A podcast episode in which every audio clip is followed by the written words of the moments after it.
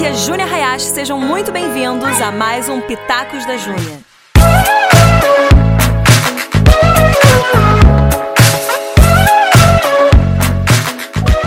Hoje eu quero falar com vocês a partir da história de começando em Abraão e Sarai e que se evolui para Abraão e Sara.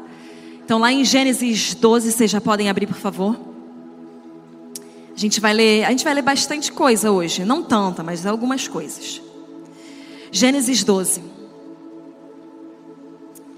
Quem já abriu fala avivamento?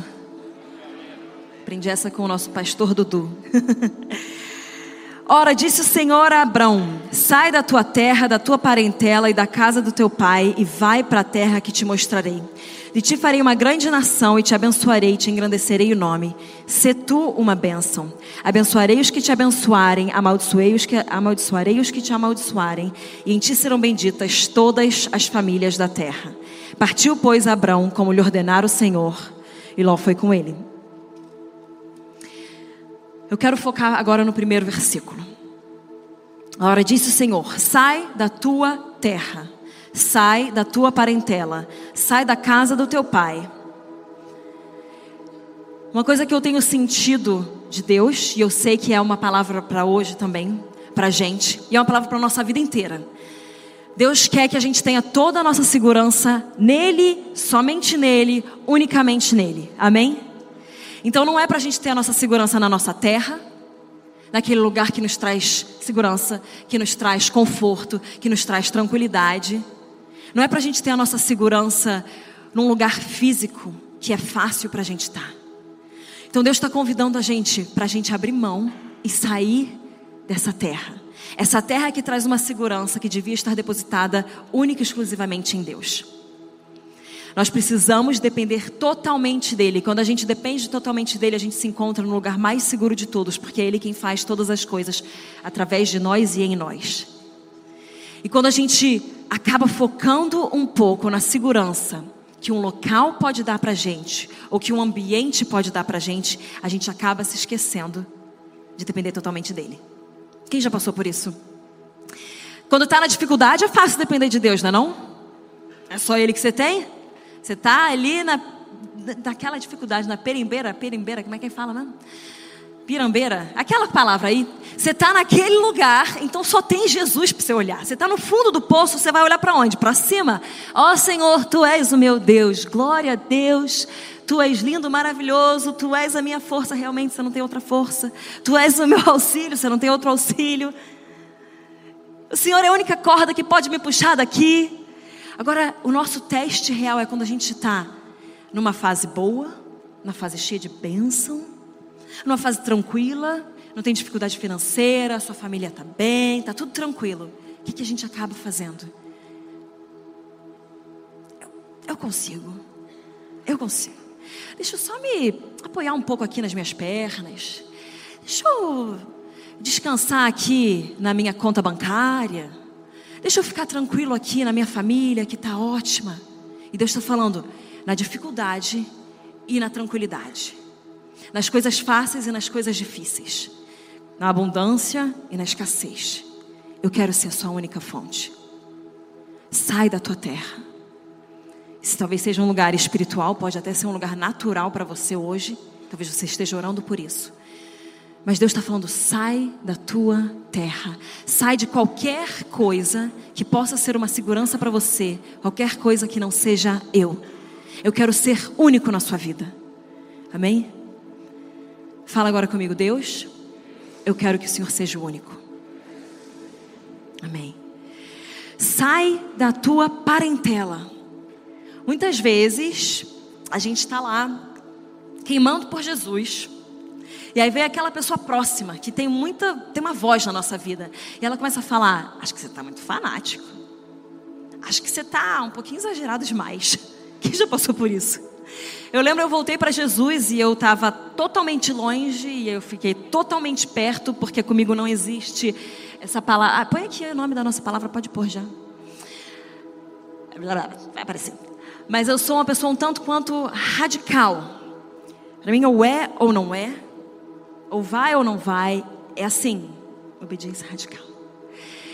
tem que, eu acho que a nossa vida com Deus ela tem que ser radical, porque Jesus foi totalmente radical. E aí eu voltei para Jesus e, e eu estava literalmente num dia bebendo, perdida, louca. E no outro dia eu falei: Deus, se o Senhor existe mesmo, se tu és real, Senhor, faz alguma coisa na minha vida, porque eu não sei, não sei mais o que fazer. E aí, então no dia seguinte a minha vida mudou completamente. Eu, aquela pessoa que estava daquele jeito, de repente fui para o oposto. E eu comecei a viver coisas de Deus. E aí, as pessoas que estavam perto de mim, elas falavam: Júnia, acho que você, acho que você tá meio doida. Acho que você enlouqueceu. Júnia, foi um pouco além. Seja um pouquinho menos fanática por Jesus. Graças a Deus eu tive a sabedoria de falar: Deus te abençoe, irmão, irmã. Mas eu vou ser tão fanática quanto Ele foi por mim. Eu vou ser tão radical por Deus quanto Ele foi por mim.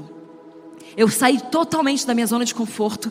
Eu tive que largar de uma parentela que não acreditava naquilo que Deus tinha feito. E às vezes a gente ora por coisas e quando Deus faz, a gente acha que foi um pouco demais. A gente tem que começar a entender. Se Ele fez, Ele fez na, no tanto certo, na porção certa, na intensidade certa, porque Ele não erra em nada. Então muitas vezes a gente vai se deparar com pessoas que acabam tentando apagar o nosso fogo. E se você se depara com essas pessoas, você tem que continuar amando, porque amar é um mandamento. Você tem que continuar abençoando, você tem que continuar sendo cristão em relação àquela pessoa, mas você pode se afastar um pouco. Para que as tuas forças, o teu foco, a tua fonte seja sempre Deus. E para que as pessoas que são muito próximas, ou que talvez tenham um dizer muito forte na nossa vida, elas não venham apagar aquilo que Deus está fazendo. Isso acontece muito. Acontece muito. E não é que a gente tem que rejeitar, mas a gente tem que entender que nós temos que ser obedientes àquele que nos chamou, àquele que nos tocou, àquele que nos restaurou, àquele que nos transformou. E se ele fez, a gente tem que ir com tudo para dentro do que Ele está falando para gente. Sai da tua terra, sai da tua zona de conforto, sai daquilo que é fácil, sai daquilo que é seguro, sai daquilo que te traz segurança. Sai da tua parentela, sai das pessoas que vão te impedir de chegar onde Deus tem para você chegar. E vou te explicar por quê daqui a pouquinho. Mas sai de perto de pessoas que não querem queimar como você queima. Até que você esteja queimando a tal ponto que você volte e ponha elas em fogo também. Amém? Porque se você está queimando, você consegue queimar as pessoas ao seu redor. E se elas não queimarem, elas vão acabar se afastando também. Que você não consegue ficar perto de uma fogueira se você não está dentro do fogo. Sai da casa do teu pai. Eu não estou falando aqui para você largar a tua família, tá bom? Estou falando aqui para você largar. Se, ainda mais se você não consegue pagar suas contas, você tem que ficar debaixo da, do teto do teu pai, da tua mãe, tem que obedecer o que eles falam, tá bom? mas sai daquele lugar que traz aquela segurança familiar. Sai talvez de uma paternidade que está trazendo uma disfunção em como você vê a paternidade de Deus. Que significa isso? Você não vai desonrar o teu pai e tua mãe. Mas às vezes, se todo pai e mãe vai errar, amém? Glória a Deus, aleluia. Infelizmente, a gente vai errar. A gente tem que estar sempre procurando acertar, mas a gente vai errar.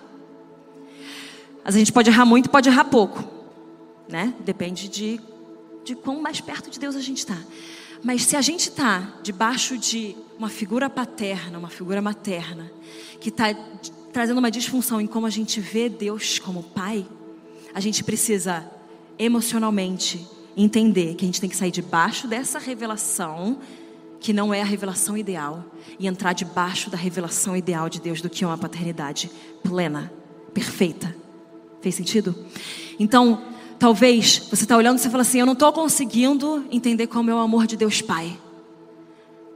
Não fisicamente, às vezes fisicamente, mas emocionalmente você tem que se posicionar debaixo do amor de Deus Pai e você vai ter que zerar como é um pai, entender como é um pai. entender como Ele é o Pai perfeito. Uma coisa que eu falo sempre para os meus filhos é: olha, papai e mamãe vão errar. Mas graças a Deus que vocês têm um pai perfeito no céu. Então toda vez que eu errar, eu vou, vou te pedir perdão se eu perceber que eu errei. Que Deus me faça perceber.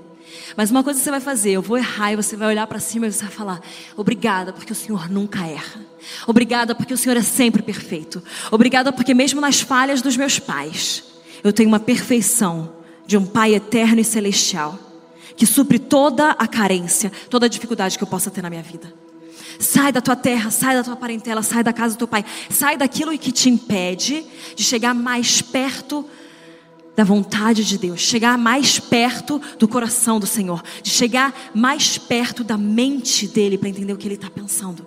Sai das coisas que te afastam de Deus. Não só pecado, pecado a gente já sabe, né? Eu deveria saber. Mas não só pecado, peso o peso que nos afasta de chegar perto de Deus. Nós temos que nos livrar do peso e do pecado. Nós temos que nos livrar do peso e do pecado. E o peso, às vezes é uma coisa que a gente não percebe. Às vezes o peso é uma parentela que já está muito familiar e a gente não percebe que essa parentela tem tampado e abafado um pouco o que Deus está querendo fazer na nossa vida, em nós e através de nós. Faz sentido? Então sai, Abrão. Agora a parte mais legal. E vai para a terra de não. Vai para a terra que eu te mostrarei. Olha, Abraão, você vai fazer o seguinte: você vai largar a mão da sua segurança, você vai largar a mão da tua família, você vai largar a mão da tua conta bancária, você vai largar a mão da tua herança aqui, essa terra, você vai largar a mão de tudo. E sabe para onde você vai? Não vou te contar. Não vou te contar. Ainda. Sabe por quê? Deus quer a nossa obediência radical, constante, frequente, todos os dias, o tempo todo. Quanto mais a gente obedece, mais a gente ouve. Quanto mais a gente obedece, mais claramente a gente ouve. Quanto mais a gente obedece, mais para dentro da vontade de Deus a gente vai. Então às vezes a gente quer assim, não, Deus, ó, eu vou, mas então eu quero eu quero meu FGTS, eu quero as minhas garantias, eu quero levar meu burrinho, eu quero levar a minha manta, eu quero levar a minha tenda. E Deus está falando: não, você larga tudo. Você larga tudo, você está disposto a largar tudo para eu ser seu tudo? E para eu ser seu tudo de verdade. Não eu ser seu tudo durante um culto, Senhor, tu és o meu tudo. Não, seu tudo. Tudo. Que se tudo fosse embora, você olharia para ele e você continuaria falando: Eu tenho tudo o que eu preciso. Sai da tua casa, sai da tua parentela e vai para um lugar que eu ainda vou te mostrar. Vem comigo nessa caminhada para você descobrir os meus caminhos. Vem comigo nessa caminhada para você descobrir a minha vontade. Vem comigo nessa caminhada para você descobrir o meu jeito. Até um ponto que você vai chegar e você já vai falar assim: Eu sei o que, que ele faria nesse momento. Eu sei o que Deus pensa sobre essa situação. Por quê? Porque eu vivo tanto com Ele que é impossível eu não saber. Eu estou tão conectada com Ele que é impossível não pensar o que Ele pensa. Eu tô, tô, eu tô tão próxima. Sabe quando você fica próxima daquela pessoa e você começa a se parecer com ela? É isso que Deus quer que a gente seja. Você está tão próximo dele que as pessoas já não conseguem mais diferenciar. Peraí, onde começa Jesus? Onde termina Jesus? Onde começa Júnia? Onde termina Júnia? Onde começa fulano? Onde termina? Eu não estou entendendo, eu não consigo separar. É porque a gente virou um com Ele. Totalmente um com Ele. A gente sente o que Ele sente, a gente pensa o que Ele pensa, a gente faz o que Ele faz. Versículo 2: De ti farei uma grande nação e te abençoarei, e te engrandecerei o nome. Abraão, você está disposto a sair da tua terra, da tua parentela, da tua casa, e ir para um lugar que você não sabe qual é, para que eu faça de você uma grande nação. E não para que eu faça somente de você uma grande nação, mas para eu te abençoar, para eu engrandecer o seu nome e para você ser uma bênção. Abençoarei os que te abençoarem, amaldiçoarei os que te amaldiçoarem. E então, Abraão, o meu ponto final é para que em ti sejam benditas todas as famílias da terra. Então ele começa aqui. Você está disposto a fazer isso para que eu faça de você uma grande nação? Amém. Está disposto a fazer isso para que eu te abençoe? Amém. Está disposto a fazer isso para eu te engrandecer o seu nome? Amém. Engrandecerei o nome. Heresia? Não. Porque quando a gente faz as coisas de Deus, se o nosso nome é engrandecido, o nome dele é ainda mais. Quando a gente faz as coisas no nome de Deus e pelo poder de Deus, quem é engrandecido é Ele. E é impossível as pessoas não saberem quem você é, porque você está manifestando Deus. Então o seu nome vai acabar sendo engrandecido. Sabe aquelas pessoas que apertou, elas não, não são cristãs, mas apertou a situação. Elas ligam para quem? Para você. Porque elas sabem o seu nome.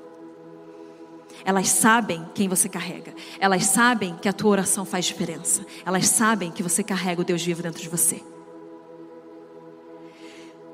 Engrandecerei o seu nome. Aí ele fala: "Se tu uma bênção". E ainda ele depois fala: "Para que em ti sejam abençoadas todas as famílias dessa terra". Quando Deus promete algo para a gente, Ele não, quer, não tem por fim abençoar só a nós mesmos. Ele não tem por fim só abençoar a nossa família. O fim é para que muitos sejam abençoados, para que muitos sejam salvos, para que muitos sejam alcançados, para que muitos sejam tocados. A gente sabe aqui o que, que Deus estava falando, o que, que seria essa bênção. A gente sabe que ele já estava falando de Jesus vir. Então, em Abrão seriam abençoadas todas as famílias da terra, porque a partir daquela semente viria a semente de bênção. Agora eu te pergunto, como eu falei no início do culto, quem habita dentro de você? Se Jesus habita em você, as famílias da terra têm que ser abençoadas a partir da sua vida.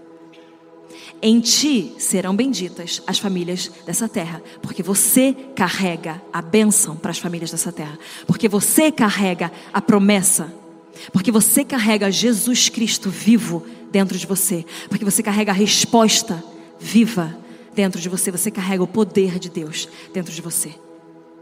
Então, em ti as famílias têm que ser benditas. Por você? Não. Por quem habita em você. Por causa de quem habita em você, as pessoas têm que ser abençoadas. Amém? Então a primeira coisa que ele fala aqui é: Abraão, sai da sua zona de conforto. Sai da sua zona de conforto. Dê um passo de fé para o desconhecido. Eu queria muito ter sido Pedro naquela história, porque ele foi o único que voltou molhado para casa, mas com uma história sobrenatural para contar. Então você está pensando aqui, Júnia, tudo bem, eu posso, eu posso até pensar em dar um passo, mas é muito assustador e tem que ser assustador, porque se não for, se não for assustador, não é um passo de Deus. Porque Deus é assustador, Ele é temível, Ele é terrível. A Bíblia usa essas palavras. Ele é enorme. Se um anjo aparece e fala, não tenha medo, Imagina quando Deus aparecer. É, é assustador o negócio. Então, um passo de fé tem que ser assustador. Ele tem que dar aquele frio na barriga. Porque se não for, é um passo que você é capaz de dar com o seu pé, com a sua perna. O meu, no caso, um passo curto, mas com a sua perna natural. Mas Deus quer que você dê um passo muito maior do que o das suas pernas. Eu lembro quando a gente estava para comprar a fazenda Dunamis. Uma pessoa pegou e falou assim: Olha, eu vou investir, mas vocês estão dando um passo grande demais. Vocês estão dando um passo maior do que a perna de vocês. Falei, amém, é isso mesmo. Essa é a confirmação que eu precisava de Deus. Porque se fosse um passo do tamanho da minha perna, um que seria muito curto, dois que seria muito sem graça, porque seria que eu consigo fazer na minha capacidade natural. E o que Deus quer fazer é sobrenatural, porque Ele é sobrenatural. Óbvio, Ele não vai fazer uma coisa natural, porque Ele é totalmente sobrenatural, Ele é sobre-humano, Ele é espiritual, não cabe na nossa cabeça, não cabe nas nossas pernas. Dê um passo de fé para o desconhecido, para que Deus possa começar a te usar. E a bênção que Deus quer para a gente, ela é muito além de nós mesmos. A bênção que Deus quer para nós ela vai muito além do que a nossa própria família, a nossa própria vida. Agora, a parte mais legal, o verbo mais legal que eu gosto desse trecho que eu estou lendo, é o primeiro do versículo 4. E eu, como uma carioca, de fato eu gosto, né? Partiu. Mas ele fala: Partiu, pois, Abrão, como lhe ordenara o Senhor. O que, que Abrão fez? Deus, eu quero saber, Deus, eu quero entender. Não. Ele não perguntou, ele não questionou, e a Bíblia nem, nem fala aqui se ele respondeu a Deus, porque aqui, o meu versículo 3 termina com uma palavra de Deus. O seu também termina? E o versículo 4 começa com uma ação de Abraão. Assim que Deus libera a palavra dele, a gente tem que responder em ação.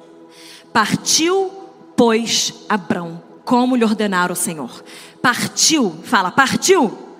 Fala que nem eu agora, partiu. Aí, muito mais legal, partiu. Meu filho fala partiu, já perdi, a minha linha já era, não tem mais carioca na minha vida. Partiu, pois, Abrão. Partiu. Deus falou: você pode fazer isso, você pode sair da sua casa, você pode é, fazer uma, dar um passo de fé que vai abençoar muitas pessoas. E Abraão faz o quê? Partiu, pois. Ele não questionou, ele não tentou entender, ele partiu. Uma obediência imediata, uma obediência radical. Ele partiu, Ló foi com ele, tinha 75 anos quando saiu de Arã. Ele levou tudo consigo, que dava para levar, né? Partiu. Ele não conversou nem com a esposa dele, ele nem perguntou se as pessoas queriam, porque ele tinha uma visão tão clara de Deus e ele sabia tão, tão forte quem tinha falado para ele, que ele não tinha como não responder em ação. E aí, partiu. Só que o que ele tinha prometido aqui é: em ti abençoarei as famílias dessa terra. Eu vou abençoar a sua semente. Ele está indo, ele está indo, daí lá no capítulo 16, se vocês quiserem vir já comigo para o capítulo 16. Temos um momento muito incrível de Sarai. Muito incrível. Sarai tem uma ideia brilhante. Quem já teve uma ideia brilhante? Porque ela olha e ela fala o seguinte: a promessa está demorando. Olha, a promessa está demorando. Acho que Deus não conseguiu fazer o que ele prometeu. Eu estou achando que ele errou dessa vez. Acho que ele prometeu um pouquinho além da capacidade dele. Não sei. Aí Sarai pega e fala: Ora, Sarai, mulher de Abraão, não lhe dava filhos. Tendo, porém, uma serva egípcia por nome Agar, disse: Eis que o Senhor me tem impedido de dar luz, de dar à luz filhos. Ela pega e fala assim: Olha, Abraão, é o seguinte. Deus prometeu, mas ele me impediu. Pensa comigo, gente. É incabível, não é não? Aí a gente olha e fala assim: Nossa, essa Sarai. Nossa, aquela galera lá vendo o mar se abrindo, o mar se fechando e ainda fazendo aquele bezerro. Essa galera.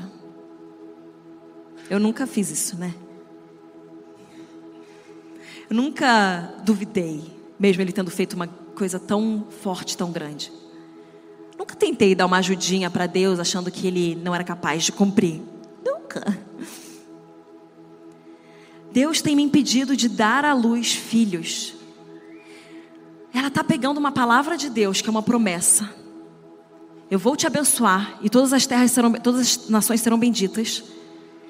Olha, mas Deus tem me impedido. Se Deus te chamou, se Deus te prometeu, Ele nunca vai te impedir. Sabe o que Ele vai fazer se Ele te chamou? Sabe o que Ele vai fazer se Ele te prometeu? Ele vai fazer. Uau, Júnia! Mas é, às vezes a gente desconfia e duvida que ele vai fazer aquilo que ele falou que ele ia fazer. Daí Deus fala que ele vai fazer, a gente fala, Deus não vai fazer aquilo que ele falou que ele vai fazer, porque eu acho que ele não é capaz de fazer aquilo que ele falou que ele vai fazer. Mas ele vai fazer. Fala, ele vai fazer. Ele só precisa de uma coisa sua: da sua obediência. Deus não precisa da nossa ajuda, ele só precisa da nossa obediência. Deus não precisa da nossa ajuda. Ele não precisa que a gente dê uma mãozinha. Ele não precisa do nosso jeitinho brasileiro. Deus não precisa de gambiarras, porque com Ele nada é gambiarrico, tudo é perfeito. Deus só precisa que a gente obedeça Ele. A gente obedeça sem perguntar, sem entender, sem ter garantias, sem nada. Simplesmente obedecer. Sai da tua casa, saio, parti parti. Deus, desculpa, eu nem te respondi. Não sei se foi assim arrogante demais, mas eu só parti, porque eu não queria nem dar chance de duvidar. Quando a gente, eu tava, eu tinha tido o Zac, nosso primeiro filho. Ah, eu sou esposa do Teófilo, tá? Quem não sabe. A gente teve o Zac.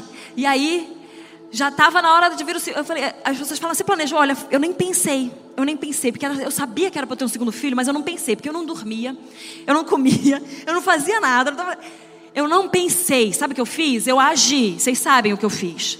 Eu agi. Eu agi.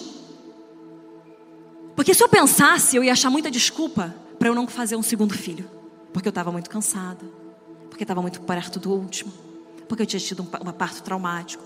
Ah, porque aquilo, porque aquilo, porque aquilo outro. Sabe o que às vezes a gente precisa fazer? Não pensar e simplesmente agir. A gente precisa nem responder a Deus, simplesmente agir em resposta. A gente precisa fazer obediência radical e Deus não precisa da nossa ajuda, Ele só precisa da nossa obediência. Deus, Deus ele não precisa que a gente tente ajudar ele de forma humana, ele só precisa que a gente obedeça a ele de forma natural. Ah, eu vou para as nações, amém. Tira um passaporte. Aprende a falar inglês. Básico. Ai, Deus me chamou para falar para muitas pessoas. Vai aprender a falar. Vai aprender a se comunicar. Você vai ficar forçando as pessoas a te convidarem a falar nos grupos delas, nas igrejas. Não. Você vai aprender a falar. E você vai ter conteúdo. Quando você tem conteúdo, quando você tem unção, contra unção não há argumentos. Se você tem unção, as pessoas vão reconhecer unção sobre você, porque é Deus sobre você. E elas vão começar a te chamar.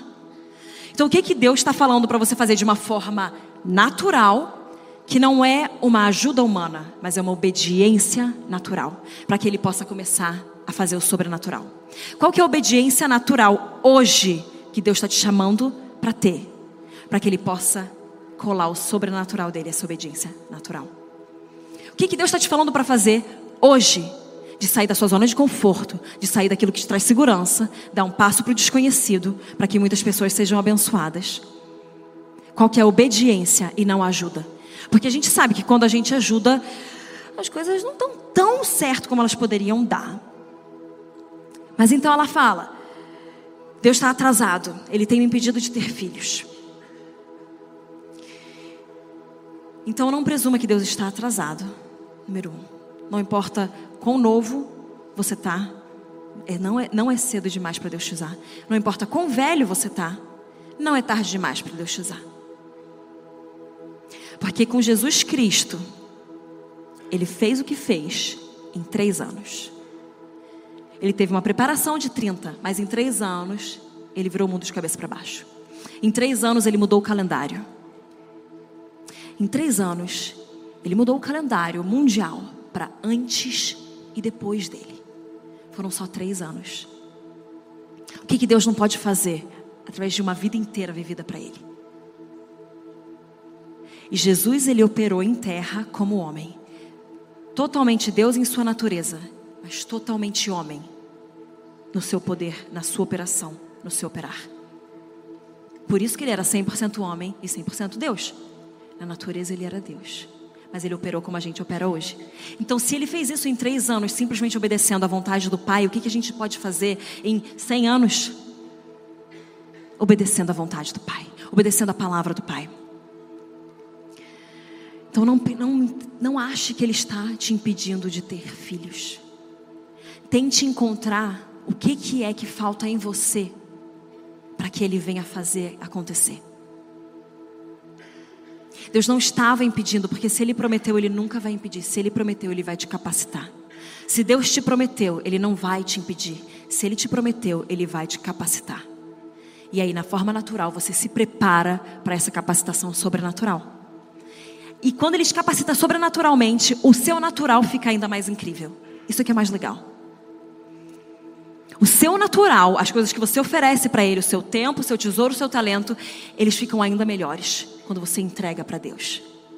Porque Ele transforma aquilo e usa de uma forma sobrenatural. Ele é um Deus sobrenatural, fala, Ele é um Deus sobrenatural. Eu só preciso obedecer de forma natural. Anota isso. Acho que talvez seja a principal coisa hoje. Ele é um Deus sobrenatural e nós precisamos obedecer de forma natural. Muitos sinais, prodígios, milagres e maravilhas eram feitos a partir das mãos dos apóstolos.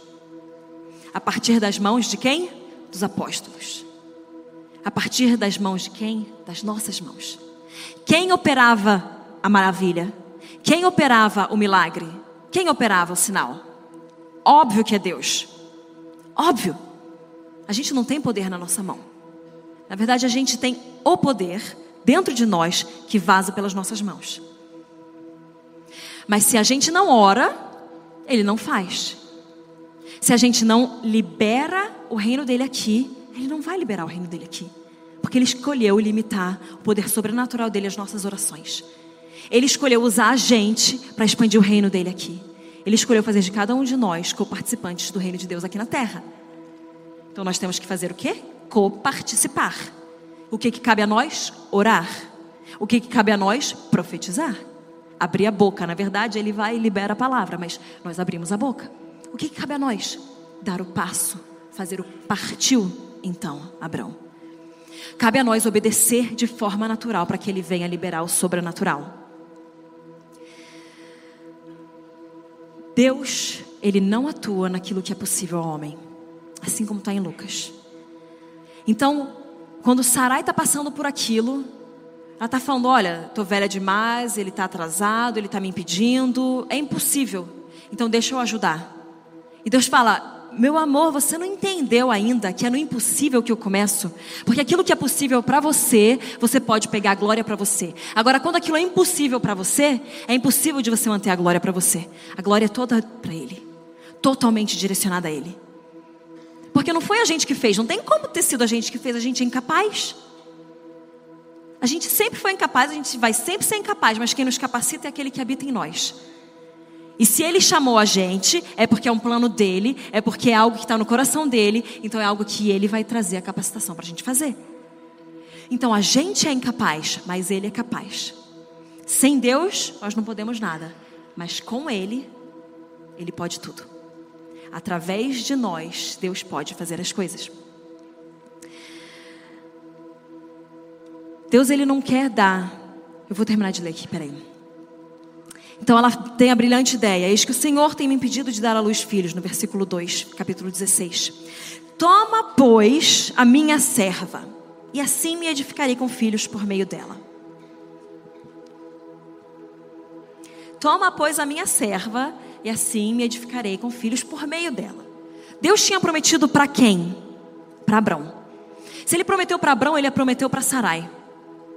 Mulher, se Deus prometeu para o seu marido, ele prometeu para você. Homem, se Deus prometeu para você, ele prometeu para tua esposa. Se Deus prometeu para Abrão, ele prometeu para Sarai. Ele não ia fazer uma coisa que ia quebrar a família. O reino de Deus é feito em família.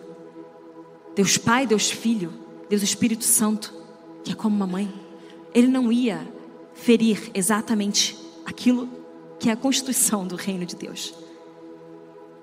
Então ele prometeu algo para Abraão, ele prometeu para Sarai. Sarai tem a brilhante ideia de ajudar seu marido. Então, mulheres, falem comigo o seguinte: eu vou ter sabedoria para construir a minha casa.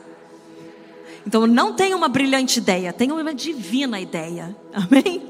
Não tenha uma brilhante ideia, tenha uma divina ideia. Agora, homens, agora que pega. E Abraão, Abrão, anuiu ao conselho de Sarai. O que, que passou na cabeça desse homem nessa hora? Por que cargas d'água ele anuiu a esse conselho que era sem pé nem cabeça? Eu tenho uma teoria de que Adão e Eva se Adão tivesse enfiado o dedo dentro da goela de Eva e feito ela vomitar, a nossa história seria diferente. Então, mulheres, nós precisamos ser sábias e parar de dar ouvido à serpente, parar de ter brilhantes ideias. Mas, homens, vocês precisam ser machos e começar a colocar a mulher no seu lugar, tá bom? E olha que eu sou uma mulher falando isso, então vocês não podem falar contra. A gente precisa ter o cabeça da casa, sabendo que é o cabeça da casa falando: não, ó, Sarai, eu sei que você teve essa ideia, ela foi brilhante, mas ela não é de Deus.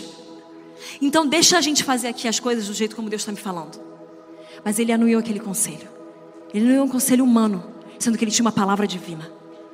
Nunca dê ouvidos a um conselho humano quando você tem uma palavra de Deus, um conselho que vá contra essa palavra. A gente tem que estar aberto para ouvir Deus e para aprender a ouvir Deus, e muitas vezes os homens vão sim ajudar a gente a ouvir Deus. Por isso que a gente trabalha em corpo. Agora, a partir do momento que aquele conselho vai contra a palavra de Deus, que neste caso estavam tanto quanto clara, porque veio o anjo de Deus falar com ele, a gente não pode dar, dar ouvido a esse conselho. A gente tem que manter firme, a gente tem que se manter firme na palavra que Deus liberou sobre a gente. Amém? Então, para homens e mulheres funcionarem bem, homem precisa ser macho e mulher precisa ser mulher. Viu que revelação boa? Mais uma. Deus vai fazer e homem tem que ser homem e mulher tem que ser mulher. Uau, falem uau, Juninha, glória a Deus. Boa demais essa revelação. Nem me aplaudiram. Achei tão boa. Obrigada, obrigada.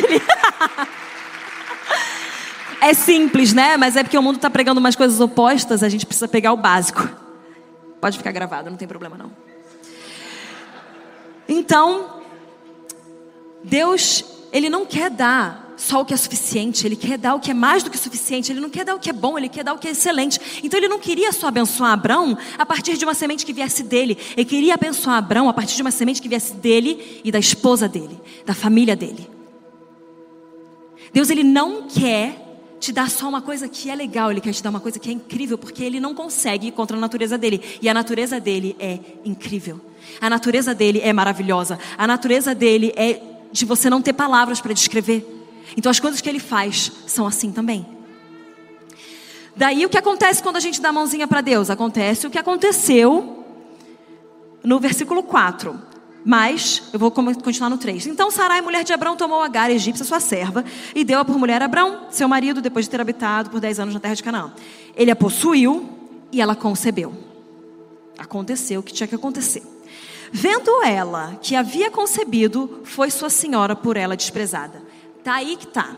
Quando a gente dá uma ajudinha, quando a gente tenta dar uma, mãozinha, quando a gente tenta fazer um jeitinho brasileiro, dá ruim.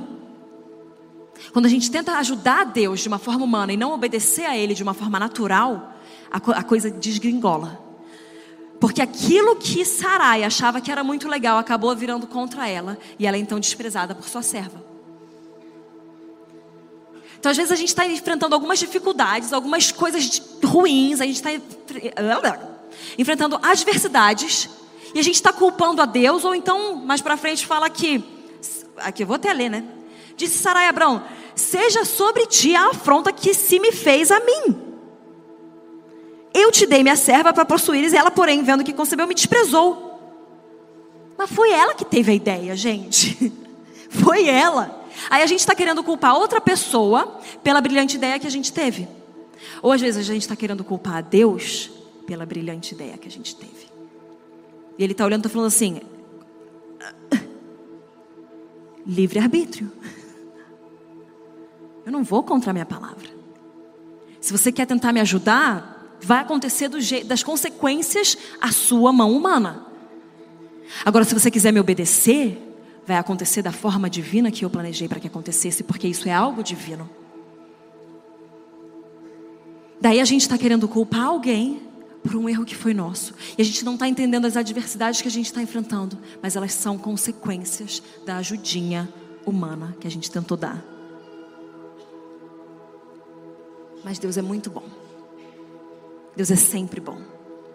Ele vai além do que a gente, dos erros que a gente pode cometer. Porque depois ele traz uma outra resposta, né? Mas então, quando a gente tenta ajudar a Deus, a gente lida com as consequências de a gente não estar na perfeita vontade dele. Porque existe a boa vontade de Deus. É pecado? Não, ela é boa, não é? Existe a agradável vontade de Deus. Delícia. É pecado? Não. Mas existe a perfeita vontade de Deus.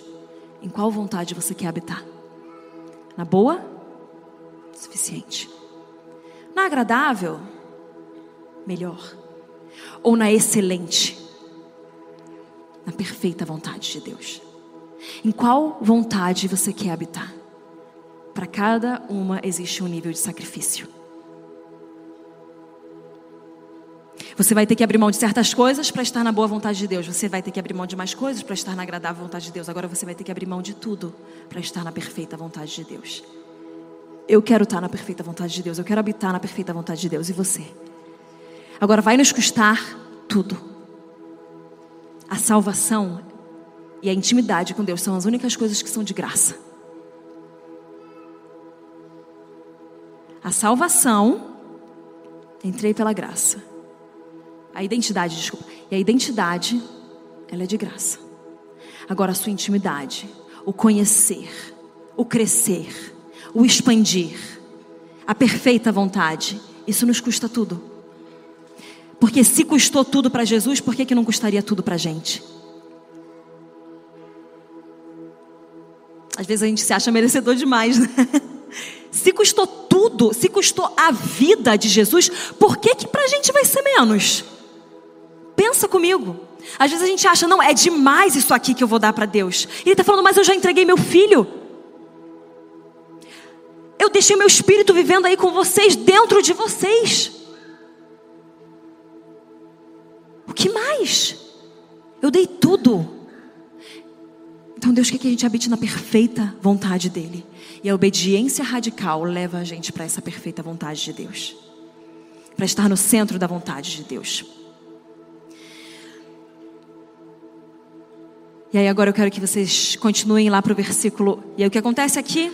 Abraão fala: Ela é tua serva, faz com ela o que você bem entender. Ela manda Agar embora, e aí no versículo 8. Bom, no versículo 7: Tendo achado o anjo do Senhor junto a uma fonte de água no deserto, junto à fonte do caminho de Sur, disse-lhe: Agar, serva de Sarai, de onde vens e para onde vais? Ela respondeu: Fujo da presença de Sarai, minha senhora. Sabe o que é legal? O anjo sabia muito bem de onde ela estava vindo. E ele sabia muito bem para onde ela estava indo, para lugar nenhum, né? Porque ela estava perdida. Mas ele pergunta para ela e ele dá a oportunidade. E Deus faz isso para a gente. Ele dá a oportunidade da gente responder a verdade. Aquela mulher no poço, Jesus deu a oportunidade de ela responder a verdade. E aí então ele traz uma palavra de conhecimento, ele libera aquelas coisas sobre ela. Você sabe a história. Deus nos dá a oportunidade de responder a ele em verdade. Ela respondeu: Eu fujo da presença de Sarai, minha senhora. É isso mesmo que você está fazendo. Então disse o Senhor: Volta para tua senhora. Agora que você confessou, que você veio e falou o que, que você está fazendo, volta para o lugar da tua humilhação. Volta para o lugar onde foi feita injustiça com você. Mas não só volta, se humilha. Se humilha, abaixa a cabeça e obedece. E sabe quem fez isso? Jesus. Jesus ele foi para um lugar, na verdade, ele não voltou. Ele foi para o lugar que eu e você deveríamos estar. Mas Jesus ele foi para o lugar que ele não tinha culpa, ele não tinha pecado, ele não tinha manchas, ele não tinha erros, ele não tinha falhas. Mas ele escolheu ir para aquele lugar, se humilhar, para que todo o pecado fosse sobre ele e ele tirasse o pecado do mundo. Assim como por um homem o pecado entrou no mundo, por um homem o pecado saiu do mundo. Jesus fez isso e ele é o nosso modelo. Ele levou sobre ele tudo. Então por que, que a gente não pode voltar para o lugar onde a gente sofreu injustiça? Se humilhar para que aquilo venha a ser sarado. Pode pôr o número dois. É hora de nós nos humilharmos. O que, que significa isso? É hora da gente parar de se achar bom demais ou maduro demais, ou merecedor demais, para não voltar atrás e pedir perdão. Porque eu vou te falar, toda injustiça ela tem dois lados. Se você sofreu injustiça, você tem uma pequena parcela daquilo. Sarai estava culpando Abrão. A culpa maior era dela, mas Abrão também anuiu o conselho. Agora Agar, ela não tinha que ter desprezado a, a senhora dela. Ela desprezou, ela errou. Mas ela voltou para se humilhar, para que aquilo pudesse ser sarado. E aí, eu sempre li esse texto focando nessa parte de que o Senhor prometeu algo e ele é fiel à sua palavra. Que ele fala: Disse-lhe mais o anjo do Senhor: Multiplicarei sobremodo a tua descendência de maneira por numerosa que não será contada. Ah, Deus é fiel à palavra, ele prometeu, ele vai cumprir. Sim. Mas ele só falou isso depois que, ele, que ela disse de onde ela estava fugindo, que ele disse para ela voltar. E aí ele falou: Vai e eu vou multiplicar. A gente sabe que história é essa aqui, a gente sabe que, o que que saiu, qual é a semente que saiu de Agar, mas o que eu estou falando é da atitude de Agar. Ela se humilhou aquilo que ela tinha que se humilhar, ela voltou atrás. Ela deixou o coração dela humilde para que a palavra de Deus pudesse acontecer através da semente dela. E Deus está fazendo algo na igreja de Cristo, globalmente, no Brasil também. Óbvio, porque se é global também está acontecendo aqui, né? Mas existe algo que Deus está fazendo aqui entre nós. Vocês viram o que aconteceu com Descend? 80 mil ingressos esgotados em 6 horas, menos de 6 horas. Isso não é humano. Isso não é normal. Isso não é natural. Isso não é igreja. Isso não é pastor. Isso não é movimento. Isso não tem nome, não tem placa, não tem dono. Na verdade, tem dono, um só dono, Jesus Cristo. O que aconteceu dessa, desse esgotar de ingressos mostra o que Deus está fazendo na nossa nação. E eu não quero ficar de fora. Eu não quero ficar de fora do que Ele está fazendo no Brasil. Eu quero olhar para isso e falar: a igreja está se unindo em prol de algo que é muito maior que a gente. Finalmente eu quero fazer isso. E sabe o que eu vou fazer? Eu vou me humilhar. Eu vou pedir perdão para quem eu tenho que pedir perdão. Ah, não foi culpa minha, foi ela que fez, foi ela que me injustiçou, foi ele que falou mal de mim, foi ele. Não importa. O que importa é o que Deus vai fazer a partir daquela obediência. E se ele pode usar o seu coração humilde, se o teu coração é humilde o suficiente, ele vai te usar e ele vai fazer grandes coisas através de você. Você quer fazer história com Deus? Humilhe-se. Você quer fazer história com Deus? Humilhe-se. Você quer fazer história com Deus? Humilhe-se. Agar, ela se humilha e ela volta para um lugar que tinha feito injustiça com ela. Ela tinha direito de não voltar. Ela estava mais certa. Ela estava no direito dela de falar: não, olha, não, não é para mim. E Deus estava falando: mas vai, eu vou multiplicar. Volta e eu vou abençoar. Sabe essa palavra que está dentro do teu coração, que Deus está falando? Primeira coisa, ela não tem prazo de validade.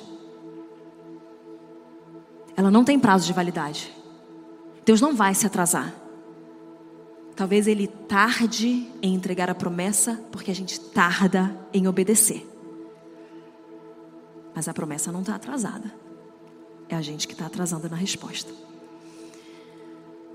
Mas então ele faz com Agar e ele fala: Eu vou te abençoar. Ela volta e ela se humilha.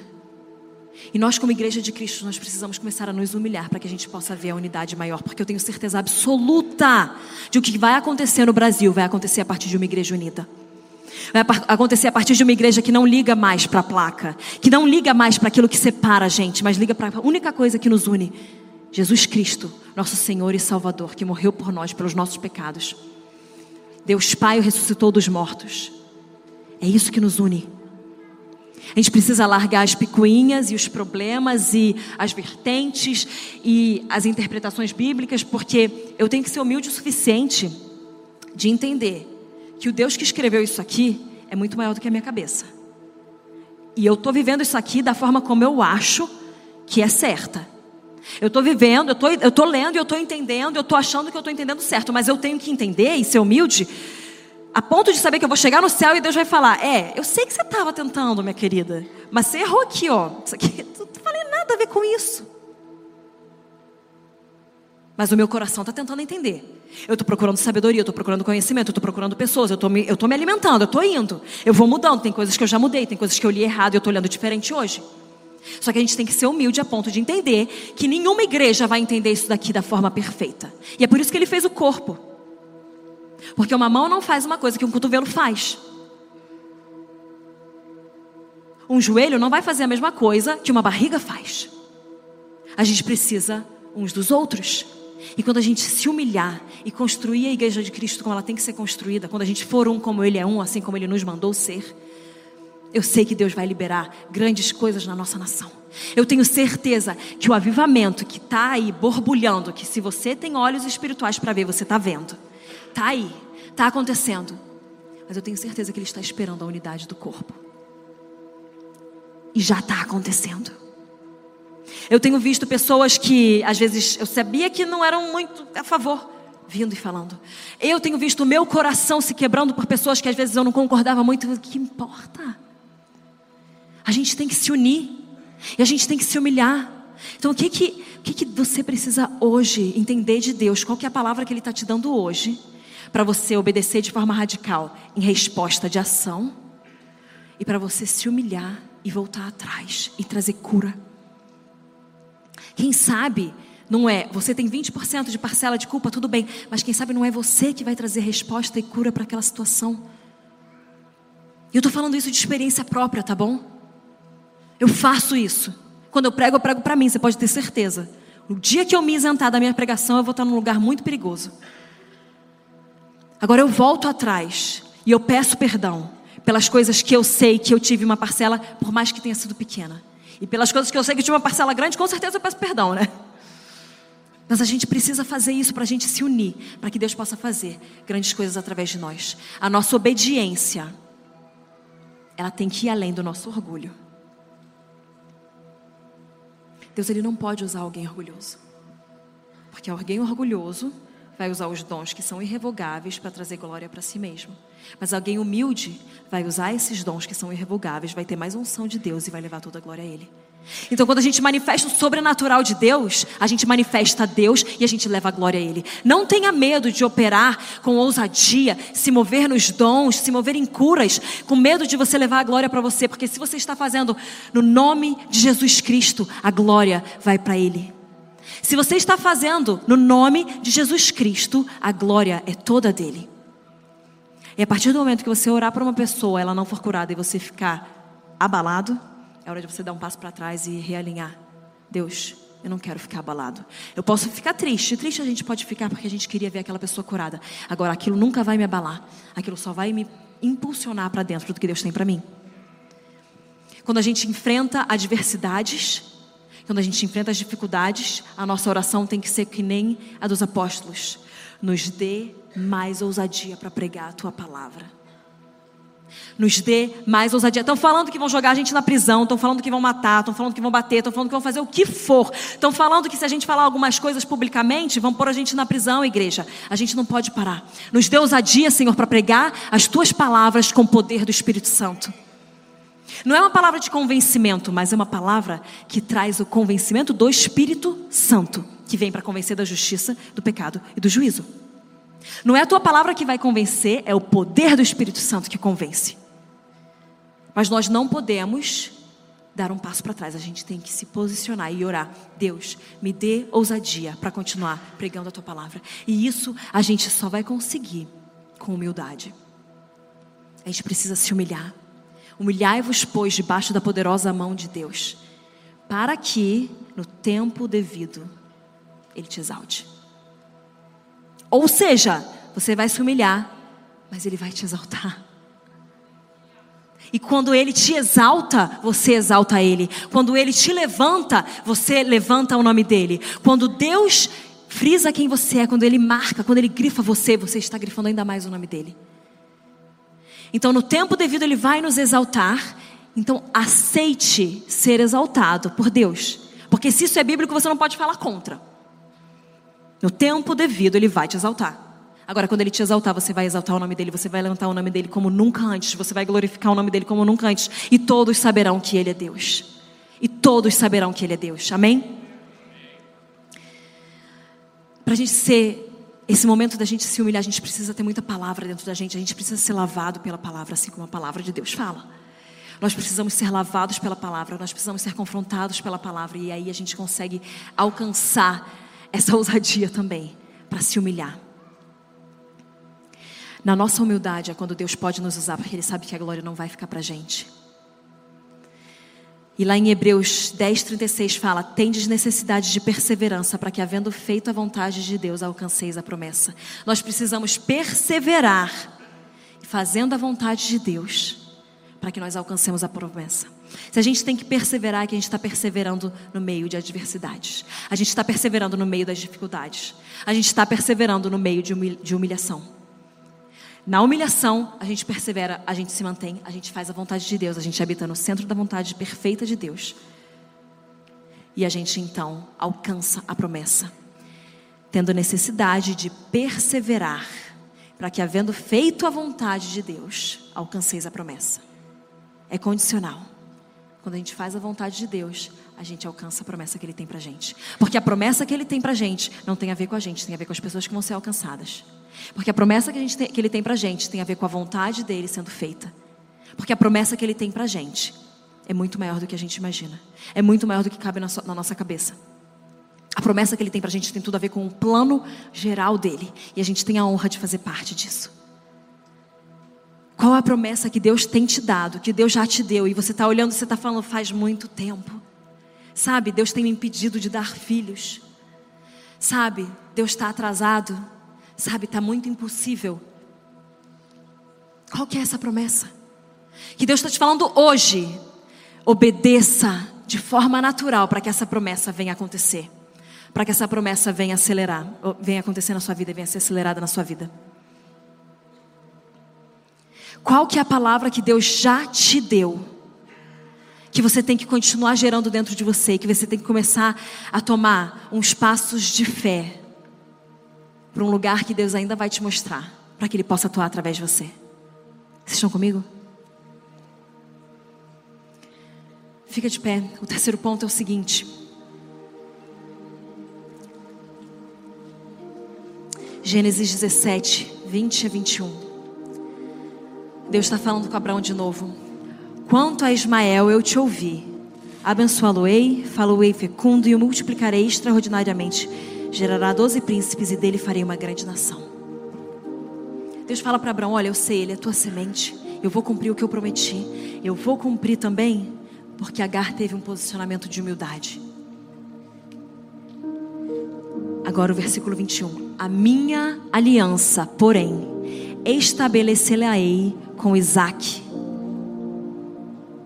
Eu não vou estabelecer a minha aliança com aquele servo que é da tua casa. Eu não vou estabelecer a minha aliança com a filha da serva egípcia. Eu não vou estabelecer a minha aliança com algo que você colocou as tuas mãos naturais. Eu não vou estabelecer minha aliança com isso. Eu vou estabelecer a minha aliança na promessa sobrenatural que eu dei para sua vida. Eu vou estabelecer a minha aliança com Isaac, o qual Sara, a tua família, te dará a luz neste mesmo tempo, daqui a um ano. Eles perseveraram, eles erraram, mas eles se mantiveram ali. Então, se você cair, não fique no chão. Seja levantado pelo Deus que é capaz de te levantar, te limpar, te fortalecer e te mandar de volta para o seu destino. Se você tentar dar uma ajudinha a Deus e você acabar produzindo um Ismael, tudo bem, porque Deus ainda vai gerar um Isaac através de você.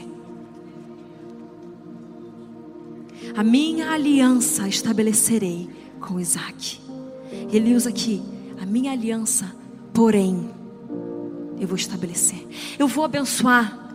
Eu sei que você tentou com os melhores vontades do teu coração, foi o melhor intuito. Eu sei que você tentou. Quando você tentou me dar uma ajudazinha humana, eu vou te abençoar. Mas eu não quero só te abençoar. Eu quero fazer uma aliança com você. Nós podemos viver de bênção ou nós podemos viver de uma bênção com aliança.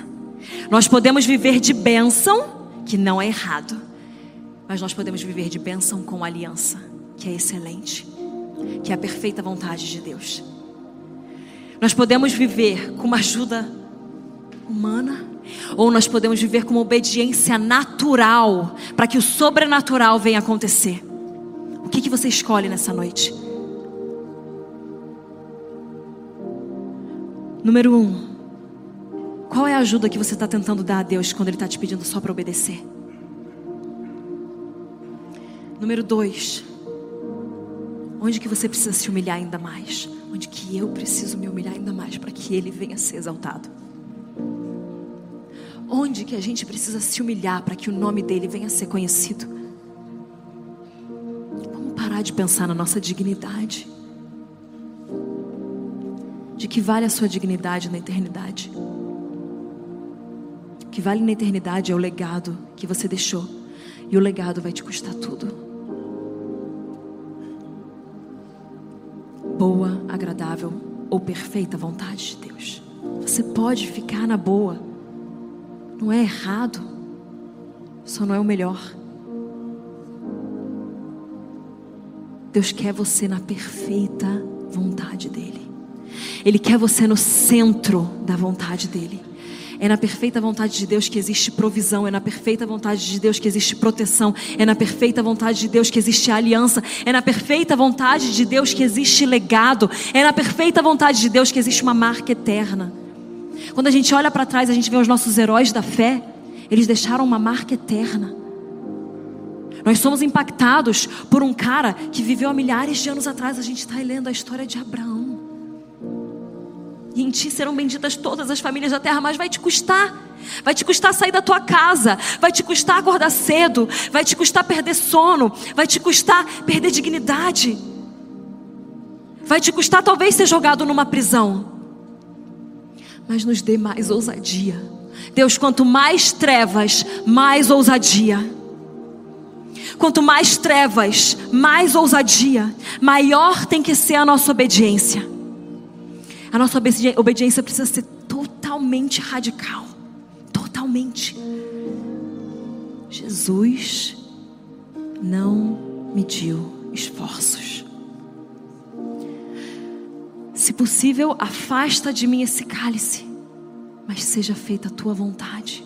Seja feita a tua perfeita vontade, porque se aquele cálice fosse afastado de Jesus, eu e você não estaríamos aqui hoje. Porque por um homem entrou o pecado, e por, então por um homem teria que sair o pecado. E custou a Deus Pai, o Filho unigênito, depois primogênito dele. Custou tudo. Sabe o que custou a Jesus? A obediência radical. Custou a Jesus obedecer ao Pai. Custou a Jesus se humilhar e levar na cruz aquilo que não era dele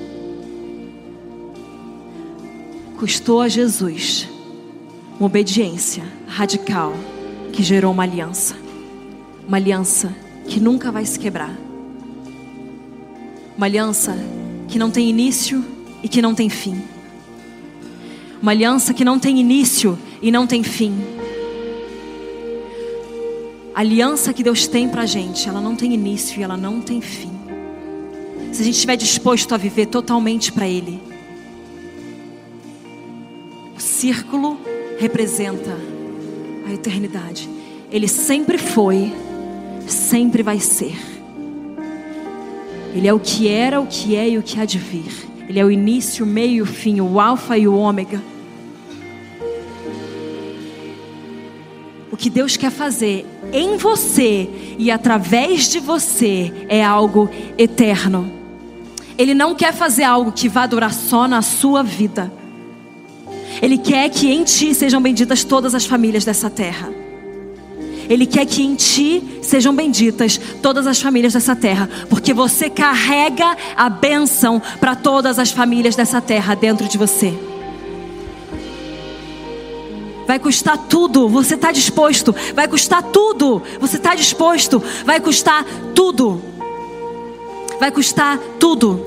Vai custar o teu orgulho. Vai custar a tua dignidade vai custar as tuas vontades. Mas quanto mais perto de Deus, quanto mais debaixo da vontade dEle, quanto mais dentro do coração dEle, a sua vontade se torna a vontade dEle, a vontade dEle é a sua vontade. Você não sabe onde começa uma e termina a outra. Você vive para Ele, você vive para satisfazer o coração dele, você vive para levar alegria ao coração dele. Ele vai te amar, não importa o que você escolha. Não importa se você nunca escolher a Deus, Ele vai te amar. Não importa se você escolher a boa vontade, Ele vai te amar. Não importa se você escolher a agradável vontade, Ele vai te amar. Não importa se você escolher a perfeita vontade, Ele vai te amar. Mas Ele quer fazer algo em você e através de você que vai abençoar as famílias dessa terra. E isso vai te custar tudo. O amor nunca vai mudar. Mas o que você vai fazer com Ele nessa terra pode ser diferente. Feche seus olhos e levanta suas mãos. Deus, obrigada pela tua presença. Espírito Santo, obrigado pela tua presença.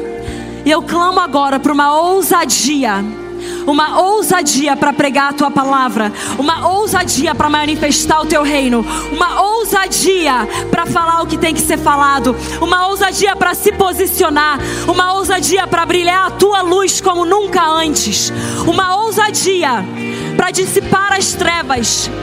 Não existe treva escura demais que a luz de Deus não possa iluminar. Na maior das trevas é onde a luz dele mais brilha.